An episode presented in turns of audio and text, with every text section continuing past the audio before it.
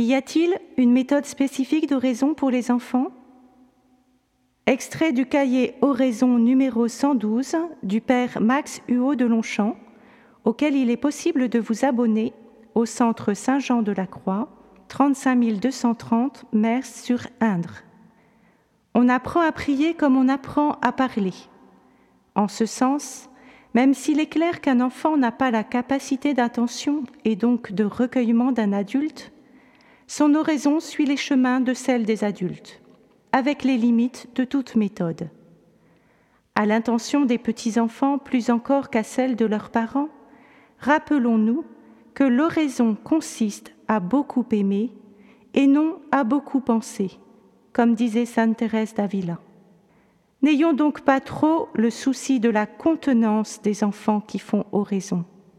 La vraie question est ailleurs.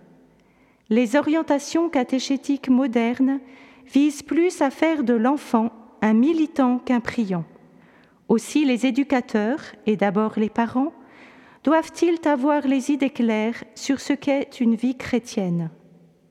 Ce dialogue avec Dieu qui définit l'oraison et qui dès lors doit être l'axe d'une éducation chrétienne.